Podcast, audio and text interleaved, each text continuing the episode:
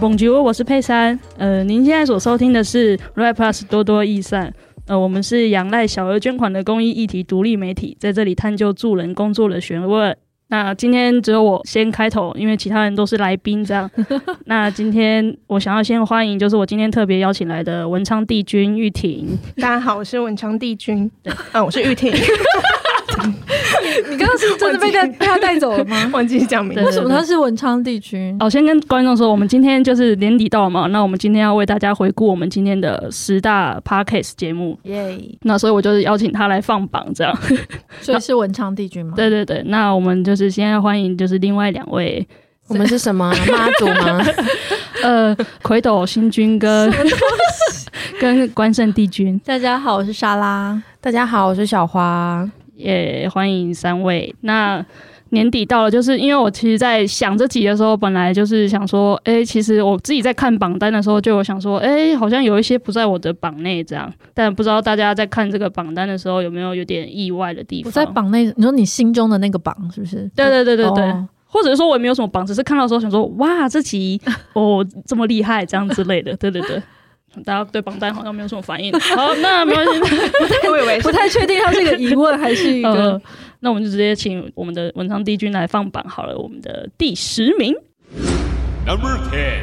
那第十名是十四年来同一单位站到底，从一而终社公路。这集是我们邀请了廖福源来上节目来谈他的职涯，这样、嗯、公益职涯系列。对对对，然后我自己也蛮意外他在第十名的，因为我可能我内心可能他觉得会再高一点点。对，哦、然后我自己回想，因为这集我也有在这样，然后那时候福元就从他从小开始谈这样，嗯、就从他就是可能在幼稚园襁褓的时候嘛，呃，没有到那么小，幼稚园的时候，对对对，然后也很小啊，对，然后谈到他大学的选系啊等等的。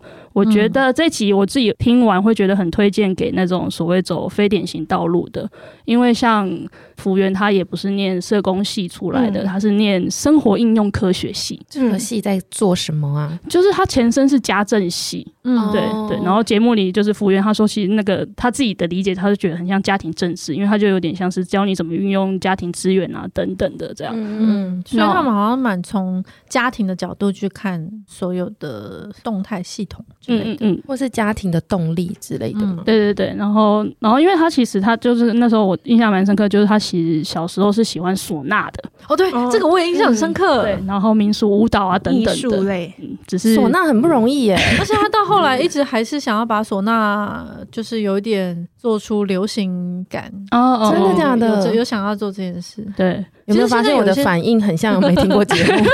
没错。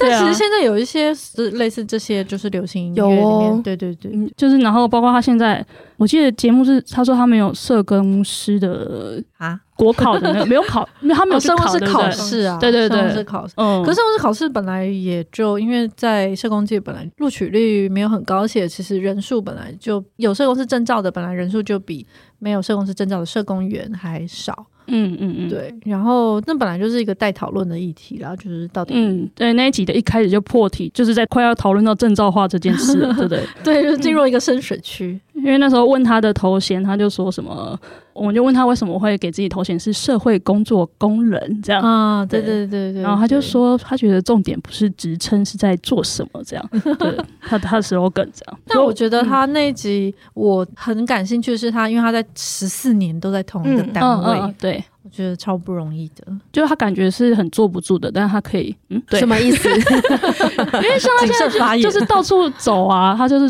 跑遍全台湾这样，然后他可以在同一个单位待这么久，这样十四年的，我光觉得待待四年就，哎，什么意思？就什么意思？就忠诚度很高了，这样对吧？哎，对，玉婷对吧？明年开始 第四年了，多多。对，所以这集我想推荐给就是，如果你对于所谓的。你自己觉得自己可能不是制度内的那种模样的话，我觉得听这集可能会蛮有共感的。这样，嗯嗯嗯。那再请就是文昌帝君庭帮我们放第九名。好，第九名。Number nine。毕业季真心话，六校交流的那天，我们发现，我们发现什么呢？大家有听这一集吗？请听节目。啊，没关系，我也是看到榜单之后，我有听，我有听啊，因为静莹做的节目，就是常常会有很多就是年轻人，对国高中生或者是大学生来讲的时候，都觉得蛮有趣。然后这集我觉得很有趣，是因为他们有六个学校一起办的那个活动，然后大家在活动的过程中，然后彼此会发现一些很不一样的东西。嗯，就是哦，你们这个学校有什么可能有的社工系有什么课程？然后其实我们没，或者是我们重视什么，或者是台大的语言、动物的语言，然后最大家最常讲的话什么，我觉得蛮有趣的。嗯，我点开这集的时候就觉得哇，这些声音好青春哦，这样。我们听起来很老嘛？听起来呃嗯很成熟，以及富有社会历练，已经知道一些生活上的一些眉眉角角这样。然后我非正确答案对，然后这集我觉得是因为我自己就是跟静莹相处，就是儿少代表嘛，我觉得就是每次听他节目，我就会听到。不知道啊，就是那个时间感，我也不知道是怎么来的。可是我就会觉得说，啊，这就是可能在学生时代那个声音。可是我自己在学生时代的时候，可能还没有到会有这样子的思考。比如说他们，我记对我记得那一集还有讨论到说，就是他们有去问说，可能是问不知道问学生或者说从业者去问说，他们为什么当社工，就是会去当社工的原因，可能都是某种就是觉得这件事情是有意义的。可是不想当社工的原因，可能都不是跟意义有关，而是可能担心自己变成一种。工具这样跟制度比较有关，这样。嗯，这集的话就是觉得，如果你对于助人工作有兴趣，然后甚至是学生的话，我觉得都可以听这集。然后我觉得他们的讨论很活泼，这样，而且感觉就是 很有热情。每次听他们的做的节目，真的都会觉得啊，那个年纪的我到底在做什么呢？而且都在想什么？对对啊，那在想什么？就真的好像是一片空白。好像或者是就是关注一些生活娱乐或什么之类的。嗯，我自己的经验是觉得那个年纪的自己好像的确是有在开始关心一些社会议题，可能是就读科系跟同学们的关系，但是行动力就没那么高。而且静莹他们很常分享出来的行动都是蛮。就是从很细微处开始做起，嗯，就是那那个时候的我，可能有一部分也是不相信这样子的细微行动到底可以产生什么效益。可是每次看静莹他们的尝试，或者是他们很用力的去、很努力的去做一个倡议行动的时候，我就会觉得，哎、欸，很受到激励的感觉。嗯嗯嗯嗯。而且那时候我每次听儿少代表讲话，就会觉得，哇，有点就是他们可能下一步就是要选立委的感觉。应该对啊，应该其中蛮多人以后就是会蛮积极的参与政治或是公民社会。嗯。好，那我来放榜第八名，担任文昌帝君的角色。Number eight，儿童节愿望大声说，希望有地方好好说话，被理解，被重视。这个也是静莹他们做的，对对对，平均年纪十八岁，然后最年轻的十五岁。我觉得他很厉害，哦、完全听不出来他十五岁。国三，对国三。然后其实他们那一集分享蛮多，我还蛮有感。可是如果是那个年纪的我，是完全不会想到这些事的。譬如说，他们有在讨论说，以前有规定我们可能现在很冷嘛。然后要穿御寒外套，可是其实很多学校他们以前是规定不可以穿在制服外面，对，你可能会被教官抓，会被老师抓，或是甚至严重一点可能会被记警告。嗯，然后或者是说他们也有讨论到，因为这集节目它是儿童节，然后有讨论到说之后就是今年九月以后可能要延后到校的规定，哦，到校时间，嗯，然后现在比较明确的是说，其实高中生他第一节课以前没有强制规定你要。来学校，就是你八点十分以前，你是可以嗯不出现在教室里面的。我真是生不逢时哎，真的。对，因为因为像我那个年代的高中，也就是会穿外套，或者说你进校门一定要穿制服，不能穿运动服这样。真的，我所有的警告都是迟到。哦，真的吗？对啊，超烦的。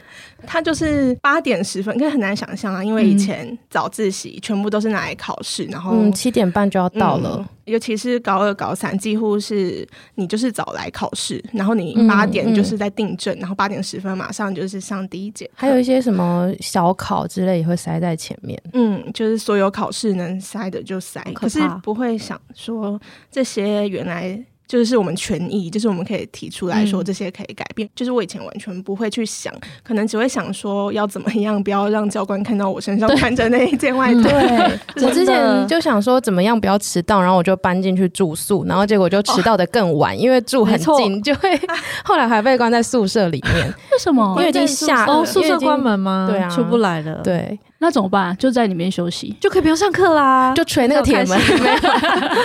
对对啊。然后他那集也有提到，就是一些我们如果需要求助，心理上面如果需要求助可以怎么办？就是有提到心理辅导资源。嗯。然后呢，对以前的我来说也是很遥远的，因为他们里面其实有提到说。像静莹有提到，他自己对可能他有访问很多人，然后对辅导处、辅导教室的印象就是生涯规划，然后我功课要怎么做？对，就是可能是一直到这近几年有接触到这议题，才知道说哦，原来那里面是可以好好说话的。然后甚至有些学校，他们可能就是架设一个很舒适的空间，然后还给你小饼干啊，然后在里面可以聊聊自己的心事。比较以前比较难以想象这些，嗯，我那时候听我也是觉得，嗯、哦，我回想自己的辅导室经验，就想，哦，那真的好像就是有什么对于未来有什么茫然的地方，才要走进去的那个教室这样。那第七名是 Number Seven。智力生活 CRPD 人权公约关我什么事？为什么听起来有点听起来很像凶？你的抱怨没有没有没有。我想说简短介绍一下嘛，就是多多今年和人权会国家人权委员会合作的一个计划 CRPD 多元社会沟通计划里面的一篇报道。那主要就是在谈说身心障碍者要怎么去自立生活这件事情。嗯，然后我觉得自立生活，如果现在要我举例的话，因为就是写完那篇报道，然后访了一些。障碍者，然后可能对我来说最容易的举例就是有分大跟小，就可能大一点的事情，就是我从家里要怎么出发到医院就诊，或者是我在学校要怎么好好的抵达学校，上完课然后做完作业，然后小到的话，可能就是我切虾子或者是我切蒜头要怎么切这件事情，嗯，或是我今天要绑什么头发这件事，其实，在做这一次访问的时候，发现很多人他可能从小就这些事情。甚至是被他家人决定的，就是连身上衣服要穿什么也不是他可以自己决定的。那要怎么样在就这种生活的小小事里面，就是掌握自己，可以做出自己的决定？我觉得这个应该就是叫自立生活。嗯嗯，哎、欸，这个进榜我其实蛮意外的。我也觉得，对啊，因为这比较生硬嘛。嗯，而且那一集我印象中就是比较严肃，或者是整个气氛是比较冷。嗯，就是我们在讨论一个严肃的话题。嗯，没有没有欢快，还是其实大家其实只有听五分钟，因为这个报榜看不出来到底有没有听完。但我这次看就是玉婷做了很多关于自立生活的报道，嗯，然后也才真的就是比较对于所谓障碍者生活的困难，才有一个很具体的画面。这样，不管是刚刚说的下厨啦，或者说日常上厕所需要协助，以及可能助理员的时间限制啊等等的，我觉得在今年玉婷做的这系列的时候，我就会。我自己觉得，就是真的在其他地方很少看到这么比较细腻跟细致的介绍，这样。嗯，因为我觉得好像很多东西，它每一个题目好像最后都会回到说，其实他们可以做得到。就不管是生小孩，或者是生活，或者是下厨，很多事情其实他们都可以做，啊、或者是上大学。嗯、对，哦哦哦。哎、欸，那你们之前的就学经验，有同学是身心障碍者吗？有哎、欸，我国小就有碰到一个哦，然后他蛮特别，他好像是出生的时候。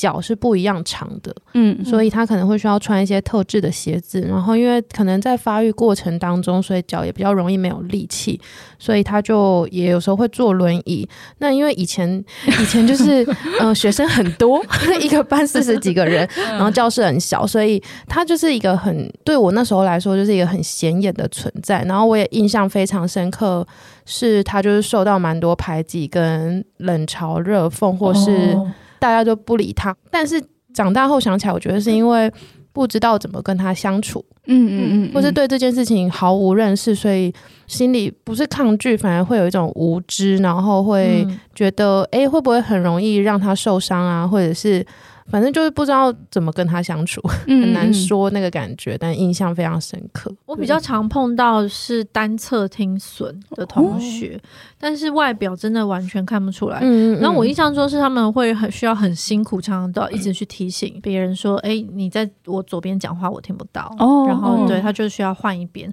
可是因为外表还是就都看不出来，所以同学其实还是会常常忘记。嗯，对，所以我觉得他们其实跟人沟通是蛮有障碍。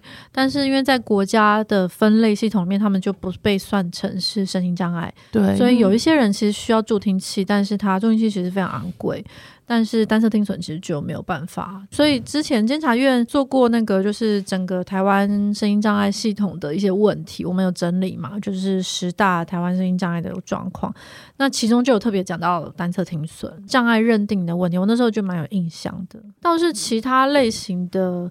不同其实真的蛮少碰到，那我觉得这个蛮少碰到本身就是一个问题。嗯，对，就是我们从小太少去看到不一样的人，嗯，然后就会长大就会以为他们是少数，或者是不认识、不知道怎么对待这样子。嗯，我觉得可能跟因为以前好像比较多，还是会区分就是一般的班级，然后跟资源班，对，嗯，对，好像是这几年才越来越多是他们。平常都会在一般的班级一起上课，然后可能一个礼拜顶多可能一个小时、两个小时的时间去资源班。嗯、然后，可是以前不是这样，以前就是切分的更开，所以平常我们也不知道说他们在做什么，或是我们要怎么互相相处这样子。嗯，我就想到蚁人之前蚁人来上节目的那集，他就有讲到，就是明明我们都存在在社会上，可是其实，在我们的求学经验吧，其实很少碰到，都要到可能真的就是出了学校之后才会发现，哎、嗯啊，有其他群体这样。对，因为他就是说他受伤之后开始坐轮椅，他才觉得这件事很奇怪，就是为什么从来没有人从小到大都没有人告诉他。就是这些不同的人在哪里，然后怎么跟他们相处？嗯、对啊，我自己的印象今天就是还有印象词汇，就是特教生以及那种短暂瞬间的画面，就是可能家长推着他们经过我的眼前，可是就是有一种哦，哦，然后就去做其他事情了。这样，嗯、我觉得学校的时候真的自己的脑海的画面也真的存在的蛮少的。这样，嗯，那我们来到第六名，欢迎文昌帝君归位。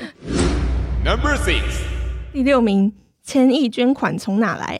二零二二公益观察报告来了，这个是那个多多好朋友，就是泽信协会的创办人于梦勋，就是 Simon 来上节目，嗯，嗯，然后那一集是也是因为他们那时候发表了公益观察报告嘛，是。对，然后他们每年都会发，然后这集那时候就是他到第六名，我觉得也不意外啦，嗯嗯，对，因为 Simon 本来在就是这些都很有研究，然后那时候我觉得印象蛮深刻，是因为那时候。那是他第一次来上我们节目，嗯嗯，对对对，然后就聊了很多公益界捐款的状况。那因为在这之前，我记得好像是今年初吗？还是诶？我们之前发表那个金苹果，就是那个台湾公益捐款的调查，嗯、就是台湾公益界每年一千五百亿的捐款。那他的这个捐款调查，其实应该说那个一千五百亿的事实，有很大一部分是奠基在 Simon 他们每年在做的这个调查上面。嗯、对，就比如说个人捐款是破千亿的，然后里面的比例啊等等。那我觉得这一集其实蛮适合，就是已经有在捐款的捐款人，然后你可能对公益的样貌。就是很好奇，或者是对于台湾还有哪些团体在做哪些事情，或等等的。嗯嗯嗯。然后另外倒是我觉得对一些 NGO 来说，它里面有讲到一些，我记得是比如说你在做社会沟通跟行销的时候要注意的地方，就或者是捐款人可能会在意什么，嗯、然后你怎么去把你在做的事情转译或什么之类的，我觉得还蛮值得听。嗯。而且那个他们的，比方说在他们的报告里面，捐款人也有分类，可能是企业捐款人，嗯嗯或者是个人捐款人，或者是不同年收入的捐款人，不同年龄的捐款人。所以我觉得在针对组织想要好好的做群众沟通啊，或者捐款人沟通都是非常有帮助的，因为可能同样的故事或同样的倡议内容，它还是蛮需要转化不同的语言。去跟捐款人募款啊，或者是维系关系。哦、呃，我有印象，我觉得很印象蛮深刻，就是他有一个就是群体的金额跟数量的比较，这样我觉得蛮打破我的想象的。嗯，对，就是在疫情中，其实还是有变少，可是有另外一群人会把那个缺口补起来。嗯、对，以及就是什么产业的人，可能对于哦，对啊，金钱上比较精打细算啊，等等，就会有一些。他其实是有第二集，对，嗯、后来对，总共 Simon 来了两次，对。其实我觉得这集还蛮适合组织听，然后还有工作，就是可能行销公关要相关的。嗯嗯嗯，对。其实我看一下这次的榜单，我觉得从后面从第十名开始到第一名，就是越来越好像越来越业内。就 是哦，对啊，真的，对，就是越到前面排名，就是越有在这个领域里面的人会越有兴趣。莎拉刚刚在短时间内看出了一个趋势。一个数据分析，突然发现。那我们来听一下第五名是。Number five，第五名我其实蛮意外的，因为它更硬，它应该比刚刚自立生活还硬。它是廖福原来跟我们聊那个国会游说，就是国会游说在做什么，社会运动最难的一里路。其实国会游说的这集如果有兴趣的话。另外有一集更硬的，就是更难的，是那个王婉玉委员来录的，立立法院的葛仲山，立法院什么？葛仲山 就是 rap rap 歌手。王婉玉委员是从在里面的角度，就是在讲国会里面在做什么。可是那时候找福原来，是因为他刚打过那个精神卫生法的这一场战。嗯、那其实我觉得他还有一些在里面的团体都是，其实我们自己也是啦，多多是因为我们精神卫生法跟得很紧嘛。所以我们也是在这次更加认识这个国会里面这个游戏是怎么玩的，就是一读、二读、三读，然后什么时候有哪些东西是一定要追的，然后哪些时候其实有些程序它只是形式上过长，然后在哪个环节是最重要的，然后哪个环节影响最大。那我觉得做倡议的团体，就是有在想要推法案，然后推联署，然后有诉求，就是做社会运动这些倡议的团体，其实非常适合。那因为这次其实精神卫生修法，就是玉婷就是几乎是有跟完全，跟好跟满，对，跟好跟满。嗯、就是你有感觉到这个国会的游戏规则，就是对于一个记者来说，你怎么去理解这个节奏？因为精神卫生法的话，它其实去年就已经有。立委就是一直在关注，然后跟有提出他们自己的草案，所以我觉得可能是要看说到底是从可能从某个事件以后，或者是说今年有什么样的审查，然后让政府开始关注到、嗯、哦，原来这件事情我们应该要有一些动作了，然后似乎是从那个时候开始就可以关注一些已经沉睡很久的法案，是不是？嗯，会开始动作。嗯嗯。嗯可是也觉得这样子听下来那一集，觉得民间团体要做的事情也是蛮辛苦蛮多的，啊、因为很多团体感觉他们主要还是以服务为主，可是如果要投入法案研究的话，又是一个很大的时间跟人力精力。嗯。嗯，就觉得好像也不是说所有的团体，他们可能真的在服务里面有很多的发现，但不一定能把那些发现，嗯、可能今天在修法的时候一起把它提出来。而且要弄出自己民间版法条真的很困难，超级。对啊，这个真的需要很长时间的投入跟嗯，对。好，第四名，Number Four，台湾的人权成绩单 CRPD 国际审查在做什么？我觉得这集是我自己觉得最硬的一集，这集我也很意外，玉婷有一起来。哎，这集是一碧一碧跟那个黄松丽老师，所以这一集在榜上的话，我觉得蛮喜悦的。对，因为我当时要制作这一集的时候，觉得心理压力非常大，因为要跟两位大佬，就是这个人权界的 神主牌，对神。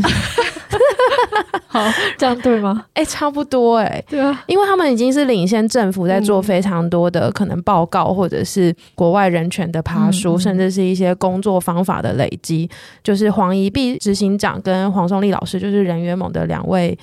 神助牌，对，所以我就觉得他可以在这边，而且因为两位老师他们的分享都是非常专业，跟嗯嗯，就是一些很业内的知识跟内容。那他这一集主要是在讲说，今年我们有 CRPD，就是身心障碍者权利公约的国际审查嘛。那国际审查的时候，会有来自国际的人权专家来台湾检视台湾。四年来就是在身心障碍者权利这一块的落实啊什么的。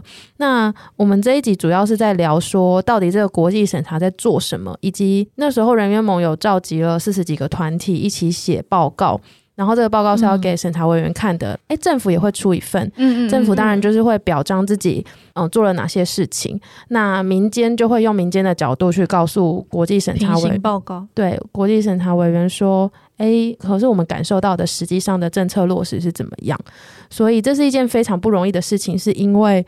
其实说身心障碍者，它里面也不是铁板一块，是非常多元的组成。啊、所以人员盟在这里面的角色，除了是呃陪伴大家建立一些工作方法以外，也要整合大家的想法。因为国际审查的时间非常的珍贵，他们可能就是来不到一周，五个工作天，嗯、那里面有一些程序一定要走，所以你要在非常短的时间内去讲这四年来。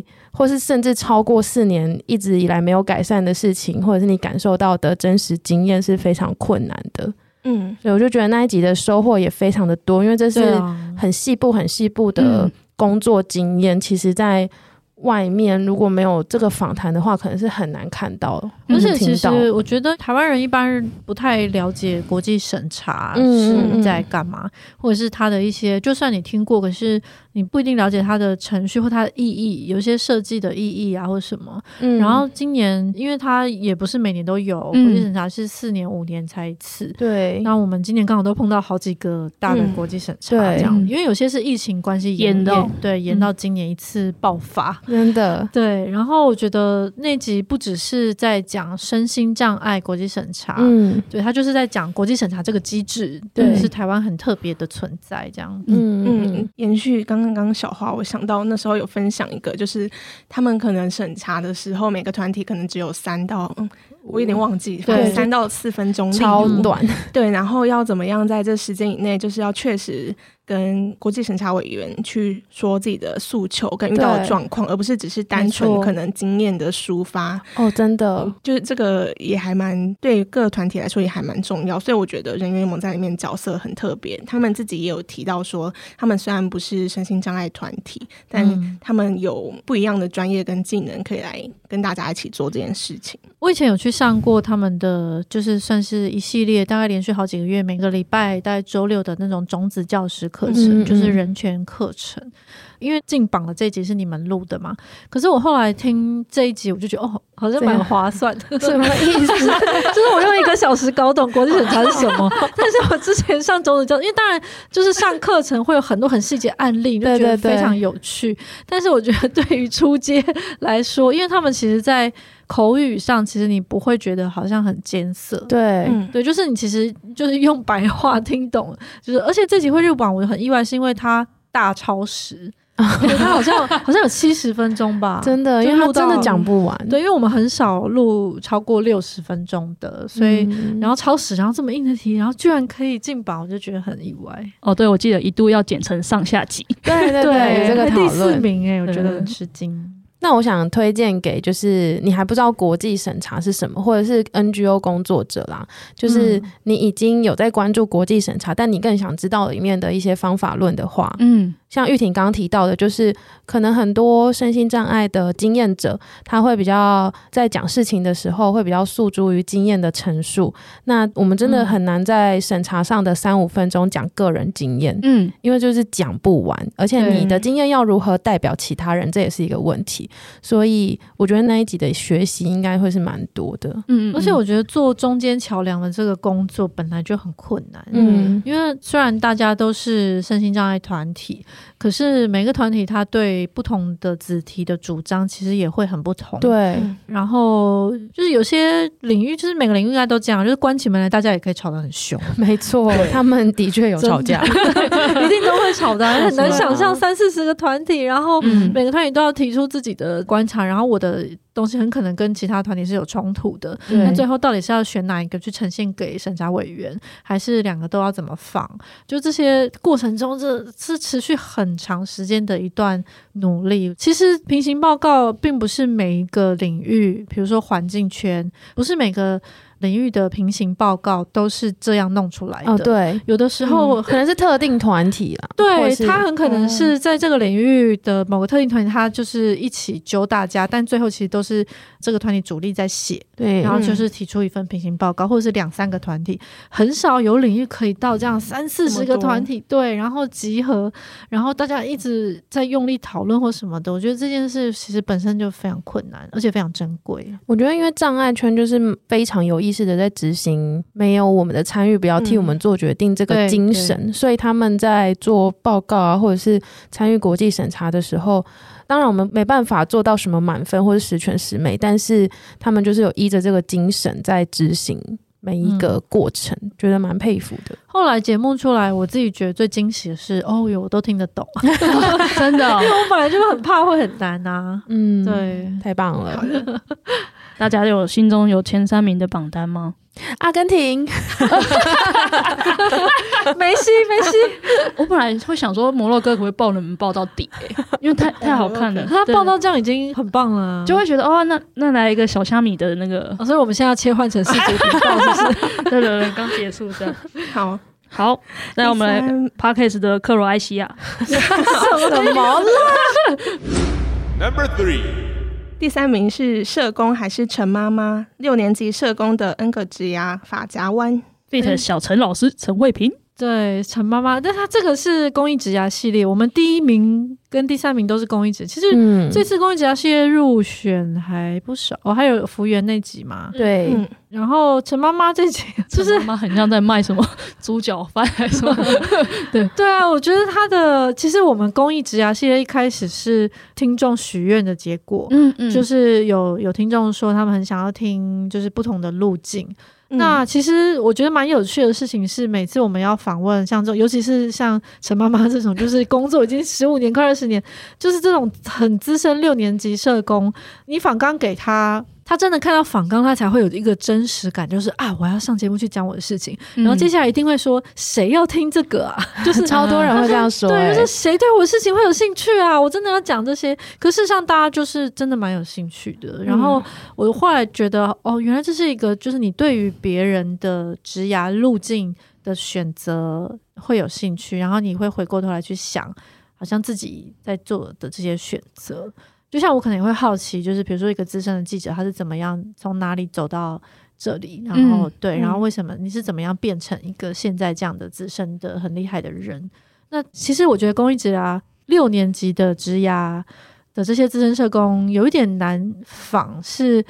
他们的经历太长久、太丰富了，嗯，然后每件事又息息相关，对，然后中间可能会很多很有趣的东西，然后其实到最后，因为植牙嘛，你就你还只能 focus 在植牙的部分，因为其实有很多人其实是有自己的家庭或者是背景，其实也是很精彩的，但我们没有办法去琢磨那些，因为时间也不够。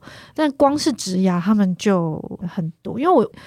这样说对吗？就是 因为我印象有点深刻，是我后来开始访七年级，就是星号，嗯，那星号你就可以感觉到六年级跟七年级的一个他的职业转换没有这么多，然后他还有很多事情是还在发展中跟不确定，嗯、对，所以他可能不太有办法去给你一个，你问他，他有时候不只是新号啦，就是我跟其他七年级在聊的时候，你也会感觉到就是。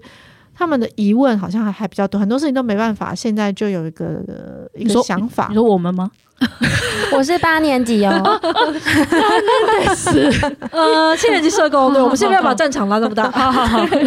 但我的意思是说，就是六年级就很有趣，就是他们会有很多故事，但那就是阶段的差异。对对对，阶段跟当然就是时间长短，因为毕竟差了，可能差到十年，也有可能差到几年，就是三四年这样子。对，然后像小陈这一集，我印象很深刻，是让他在职涯过程中有短短的一段时间是进到社区里面的彩券行。哦，对他就是，哎，你是没有听过，没有听节目，我觉得我在这边可以提供一个很新鲜的视角。对对，fresh。对，但他就是在当社工的这个整个过程，嗯、就是你可以感受到他自己也有一些启发。比如说，他为什么会一直投入，就是他很对身心障碍这个领域。嗯、后来是因为他发现，他进到某个单位，然后发现他在这里看到，即使是障碍者，可是他的能与不能，他能做到什么程度。然后还有就是他彩券行那一段超有趣的，就是因为他就说他以前在当社工的时候，跟他在彩券行的时候遇到的都是可能相似的人，但是这些人在他社工小陈的面前，跟彩券行小妹，就是看起来是彩券行小妹的面前讲的话跟态度都不一样。嗯，然后他就会在彩券行这一段过程，他就会想说：哦，所以你们以前。就是社工，感觉是一个有权利的人嘛，就是我会决定你能不能够拿到资源或领到津贴。嗯、那所以这些人在他面前，在社工面前讲的话就会很谨慎，嗯、或者是不一样的态度，会有。社工版本的剧本跟按钮打开，可是他在彩券行就真的就跟，因为没有人知道他是之前的社工，所以这些人就会跟他真的是就是用另外一种很很不一样的态度在跟他聊，嗯、而且他们通常都已经对这些资源很有研究，嗯，对，就是他就我跟你讲，你应该要申请什么，然后什么之类的，然后他在这段时间有，我觉得有点像是社会田野观察，嗯嗯，对，虽然时间蛮短的，但是我觉得那段真的印象很深刻，蛮有趣的。嗯，然后小陈他另外一个我觉得特殊性是他在过程中其实也同时在发展工会，嗯，对，就是因为筹备组织桃园工会是全台湾第一个就是就社工工会嘛，嗯、然后他从这个劳动意识的启发，然后到现在就是然后中间的这个过程，然后跟他的职涯是同步在前进，我觉得还蛮有趣的，很推荐大家收听。我觉得你这样讲好像在自己贴金，但是我们的职涯系列真的很有趣，是因为。其实这种植牙在市面上也很多，但是大部分都是一些成功的样板，嗯、哦，就是会告诉你说，也不是说他们不成功啦，对。但是我的意思是说，不是那种鸡汤式的成功，好像是某些很容易衡量的标准，赚多少钱或怎么样是一种成功啊？我们怎么走到那边这样子？嗯，那在职涯系列，我觉得也不一定是，因为我们可能是关注领域的关系，所以蛮多人的背景是社会工作。但是我觉得不一定是对社会工作，或者说你不一定是要投入社会工作才可以听这个系列，因为它里面也有蛮多一些人生的选择啊，然后跟家庭、跟感情、跟什么什么的交织。其实因为我们今年也有比较不同的就是职涯，对对对，应该说是 NGO 领域啦。就是如果你对第三部门、社会部门，然后对这些有兴趣，那跨领域的人也可以来做啊。比如说我们今年有公益职涯，还有出就是公关、行销，还有什么职能治疗。师职能治疗师，希望未来还有更还有编辑跟记者啦，就是、嗯、对对对，媒体人。我自己对这集印象很深刻的是他。会当社工的一个原因是他想要接触底层的人，这样。嗯，然后因为他就说他在选科系的时候，可能就有去查，我忘记他用什么方式查询了，但是他就有说他是去查说哪一个工作可以靠近底层，这样，然后他选了社工。虽然他说后来有说他觉得，哎，应该可能那时候要填记者啊之类的。对对，哎，对，其实我觉得小陈这一集有一个有趣的插曲，是下节目之后，嗯、就是又跟他去吃饭，然后聊了一下，我就发现他其实非常适合当编辑。哦、真的吗？他很爱看书，而且他对字、哦、字斟句酌，对斤斤计算，锱铢必较。对，就是而且他敏感，我觉得文字敏感度啊，或者什么，我就意外发现他的另外一面。嗯、对，就是还蛮有趣的。嗯，好，那 Podcast 的法国，好，第二名，真的有人听懂这个排名吗？Number two。社工阵亡时，社会安全网魂集体创作与发声练习。feat. 沈后山林嘉轩，沈后山也是一个资深社工，他自己有来。有聊过那个社区社会工作这样，嗯、那嘉轩是他自己给自己的头衔是曾经阵亡又复活的社工，那他本身现在在做艺术治疗。那这一集是请他们来聊说，台北社工工会他们有发起一个类似计划，就是访问一百个社工阵亡的故事。嗯嗯、那里面的所谓的故事跟经验都非常的多元，那主要是聚焦在为什么社工会觉得没力了，觉得不想做了，觉得放弃。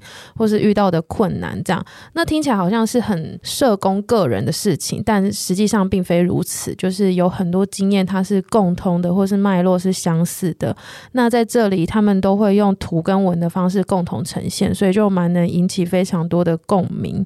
然后这一集会上榜，我也觉得很有趣，因为当时有点像是。打蛇随棍上的感觉，就是本来要邀请后山来做另外一个题目，然后他就说：“哎，可是他们最近刚好在做这个计划，要不要一起来聊聊？”然后他会找他们那些创作图的伙伴们，都是工会的伙伴或是好朋友，然后有四五个或五六个人。交织着做吧，所以画风也会有蛮多变的。然后他就找了其中一个创作者一起来聊这样子。然后那一集就我觉得蛮疗愈的，因为他有分享那个过程，可能就是要去访谈这些故事啊。然后访谈的过程当中，其实也是有点互相分享彼此的创伤跟经验。然后最后这位创作者回去的时候，还可能要。回想或是吸收这些故事，再想想看，说，诶，什么样的画面？因为故事它可能很长，嗯，但是他要用一个画面来处理，所以他自己像那个嘉轩，他就有在过程讲说，他自己在过程当中也是有一个疗愈的感觉，因为他透过回头去看这些东西，然后可能也跟自己的一些经验结合，然后创作出来这样。记得那时候印象比较深刻，好像就因为我听，然后记得印象比较深刻，是因为他在粉砖上面呈现的时候，有点类似用第一人称啊，对对对的角度去呈现嘛。但那时候他们好像对这件事情也会有一些讨论，譬如说今天一个受访者，一个社工，他把他的经验讲出来以后，那我要用什么样的方式再去把它重新整理，然后用一个可以。第一人称的角度再去诠释它，然后我记得那时候里面谈到这一点，里面好像有一些讨论，不是说我单纯的把它讲出来的话写出来就可以。嗯，嗯，应该是说那个访谈可能有点像我们都有的共同经验，就是嗯，当你在访谈的时候会有很多口语化的内容啊，或者是会把故事讲得比较长，然后但是他们回来之后虽然是用第一人称，但是还是要有一个整理跟诠释的过程，但是当然也会跟当事人确认啊。对，然后让它变成一个比较是文字创作的一个结果，嗯、而且它里面有讲到催稿是什么的，因为我印象中 就是我在听那节的时候，我就想说，你终于知道编辑平常都在做什么。对，因为他自己要去沈后山在里面有点像是编辑的角色，因为他就是要去催促。画图的人画出来，访谈的人访出来，嗯、然后写出来，这样子就要掌握那个进度。可是我就觉得，真的越前面越业内啦，因为我觉得一般人可能不太了解，就是像社会安全网，对，然后这个概念，嗯、然后这些人为什么要说社会安全网魂？因为他们在讲的是阵亡社工嘛，所以阵亡他可能没有办法再做下去，或者是这个职业的期待跟他想象差非常多，然后受到创伤。对，那可是光是一般社工的工作的样态，就不是一般大众能够了解的。嗯，对，所以我觉得里面像包括那集节目，还有他们在出的这些东西，里面有很多。很多语言嘛，或者是故事，是真的是从事相关工作会比较有共鸣，比较了解。嗯，对。还有一个我觉得蛮重要的概念，就是我们会觉得为什么要关心社工阵亡这件事情？但很重要的就是，社工是站在第一线服务社会弱势的这些个案。那如果这些工作者都阵亡了，那那些个案谁要来服务？这就是一个蛮重要的命题。所以我觉得这些工作者的。身心健康，或者是能不能在一个舒适安全的环境继续做下去，当然也是一个非常重要的事。不过我一直内心的小恶魔，请说，没有，我是只是困惑，就是这个。说法就大家真的会因为做人工作者过得很辛苦，嗯、然后对这件事有感吗？因为我觉得我，我就我在看那个，就比如说医生也是一个长期过劳的领域，血汗领域。然后消防员，我觉得消防员是一个很典型的案例，就是消防员大家都知道社会不能没有消防员，然后很重要，然后可是他的他们怎么组工会，然后他们的权益，他们的什么，其实也。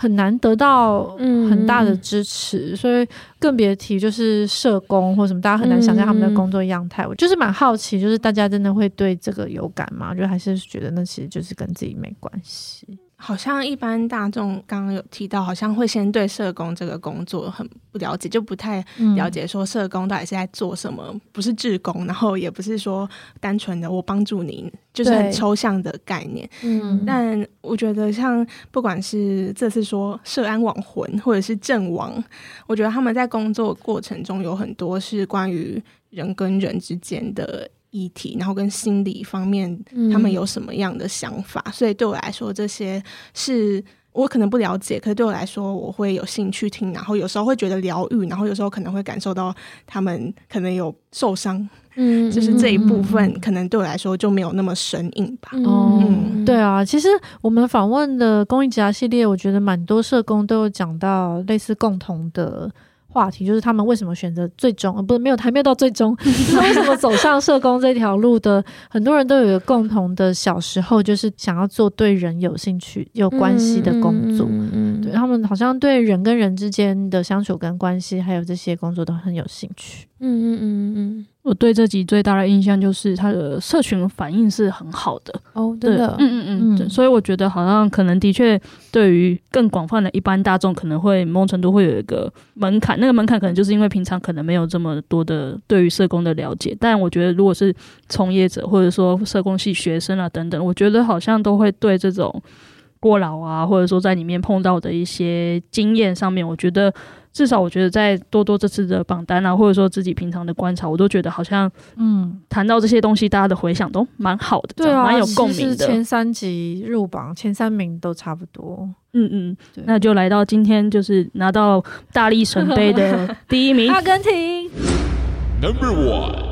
三明治世代的六年级生当社工进入中年危机 feat. 杨仁旭，恭喜仁旭哥！社工界美西，社工界美西，他应该很开心吧？会吗？这集真的，我觉得杨仁旭的，就是仁旭哥这一那个一路以来的那个工作，我觉得好像还可以录很多集，因为其实有很多可以聊的。虽然他的时间可能跟小陈差不多，比他再多一些年。但是因为他有很多转折，嗯，对，就是他后来社工，然后后来又跨资商嘛，心理，嗯嗯，然后他有一个这一两年比较在讨论的，就是社工的中年危机，嗯，就是职涯上的，不只是年龄上的，而是职涯上的中年危机。嗯，那这个其实牵涉到就是公益界、社工界的一个人才专业的养成跟传承，嗯，其实这件事情。不只是在这边谈而已，就是台湾公益界整个就是都是面临人才荒。对，然后这个其实，在你放大到亚洲，其实这两年的调查都已经显示了，就是在亚洲，然后人才公益人才这件事情是很困难去传承跟养成的。那在台湾就是一样，就是问题很严重啊。可是我觉得我们跟人去哥就是这一年除了这一集，然后我们另外还有出了四篇的，就是关于社工中年危机的。七年级世代跟六年级世代的报道，那我觉得他会到第一名，我想是因为整个工界大家其实对这个问题这个是很有感的，就是像他跟小陈，就是仁旭哥跟小陈，就是这六年级世代，他们其实是经历过过去的美好年代，嗯，就那个。美好年代是还没有进入大政府，就政府还没有这么多的干涉，或者是这么多的框架。然后也没有这么多的规定跟一个既定的模板。当然，那个美好年代也有可能有一些恐怖的，就是因为没有那么多规定嘛。但是他们经历过的是，就大家可以有很多的发挥，然后一直到现在，其实六年级世代身上有一些疑惑、困惑，然后有一些在寻找出路。那我觉得他中间有不少的转折，然后包括他工作，然后包括他当。督导他当主管，然后他后来又去念书，嗯，然后再加上他，我觉得他身上有一个特色，是因为他一直从事保护性的工作，就是一个比较高张力，嗯，就他本身就是一个很需要肾上腺素的人，对，然后进入一个高张力，然后又是一直在这个领域打转，所以他在这个领域累积出来的，就是大家对他的信任，以及他可以说有很多粉丝，对，嗯，所以。这一切我觉得都会让那集我觉得非常的精彩啦，嗯、就是并不是要再自夸我们自己，但是确实就是我觉得那一集对很多新进的社工，嗯、或是不一定是社工，因为其实我有一些就是其他领域可能做媒体的朋友，他可能不完全了解所谓社工样态跟他们在想什么，可是这个这些转折对他们来说都很有趣，就有一点像在看。可能人间百态，就是这种感觉。那也推播大家可以搭配多多站上的三明治世代的社工的一些报道，我觉得就会更有感触。然后再去听陈星浩那一集，因为陈星浩那也是七年级系列，对对对，这是真的感觉是一个旅程，一个旅程，对对对，就还蛮有趣的。那就是我们整个榜单就是公布之后，想问大家有没有遗珠之憾，觉得想要再推荐给大家的？虽然我没有按照佩珊的那个指示去 去开榜，但是后来就是想了一下，我觉得有一集是也是静影的，是青少年聊色那一集也很好听。对啊，对，那一集是请到。他们是一个网络性世代，他们算是一个团队吗？嗯，嗯嗯，就是有青少年，然后也有自学的学生，他们一起组成的。然后他们是看到了某个问题，就是为什么我们这么的去避谈性这件事情？然后可能在学校，我们的健康教育课就只上我们生理的一些特征，然后并没有再进一步提到说我们可能在一些人际或是感情上面可能会碰到什么状况或问题。然后可能这一些不理解，最后。都会变成我们在网络上寻求答案，但网络上又不一定是可以给你正确的解答，或者是你可能会在网络上受到一些伤害。那他们怎么去关注这个议题？那他们组这个团队会做一些什么样的事情？我就觉得这一集蛮好听的。嗯，我想要推那个年轻癌友聊生死。嗯嗯，那你的答案跟我一样。对啊，我想，我觉得因为临终，然后临终安宁照顾这些，其实是我们自己在站上也很少琢磨的啦。嗯，对。但是我觉得那一集，尤其是到最后面有一个民宿的 idea，我觉得很适合，就是大家可以听，然后并且支持。而且我觉得，呃，那几跟聊色有一点点像的是说，大家都不敢聊死亡这件事情。那我们会想说，呃、欸，不敢聊又怎么样？但是其实不敢聊，真的会形成很多困难。比方说，当我们真的有需求的时候，就会发现毫无资源，或者是没有人要跟你讨论。嗯，那你，对、啊，嗯、呃，可能余下的生命渐渐在减少，但是连好好的走完这一趟旅程的地方。不管是物理上的地方，或是有支持、有陪伴的地方都没有，我就会觉得蛮伤心的。然后也会觉得，哎，这件事情其实跟自己非常的相近。就、嗯、以及你刚刚讲的结尾的那个民宿，我也觉得这个提案是非常的。有未来，终点民宿，我们后来取名叫终点民宿。嗯嗯嗯，善终的地方。对，所以小花就是跟莎拉撞号，不是，是有志一同。哦，有志一同，谢谢。对对对对，那就是希望大家就听完这一集，也可以再去，如果还没听的，可以再去听一下，然后听过了也可以再回味一下。我觉得如果要听轻松一点，或者是乐色话，非常欢迎听那个无障碍旅游，就是花莲对合欢山系列，真的推荐推荐。还有一集是酸颈痛痒。怪就是我，我不知道 那集我不知道我们在聊什么，好像是身体修复、职业伤害之类的。也很欢迎大家回馈我们，就是喜欢哪一集啊，嗯、啊或者是想要许愿的。哦，对，二零二三年许愿题目，对，就是公益之牙是大家许愿来的，也欢迎大家就是如果有什么想听的，或者说可能多多里面的人你还好奇什么，都可以再留言这样。那我们后续还会有十大热文的回顾节目，那欢迎大家今年最热门的十大文章，对对对，敬请期待。嗯、那我们就下周见。见，明年见，明年见，明年见，拜拜。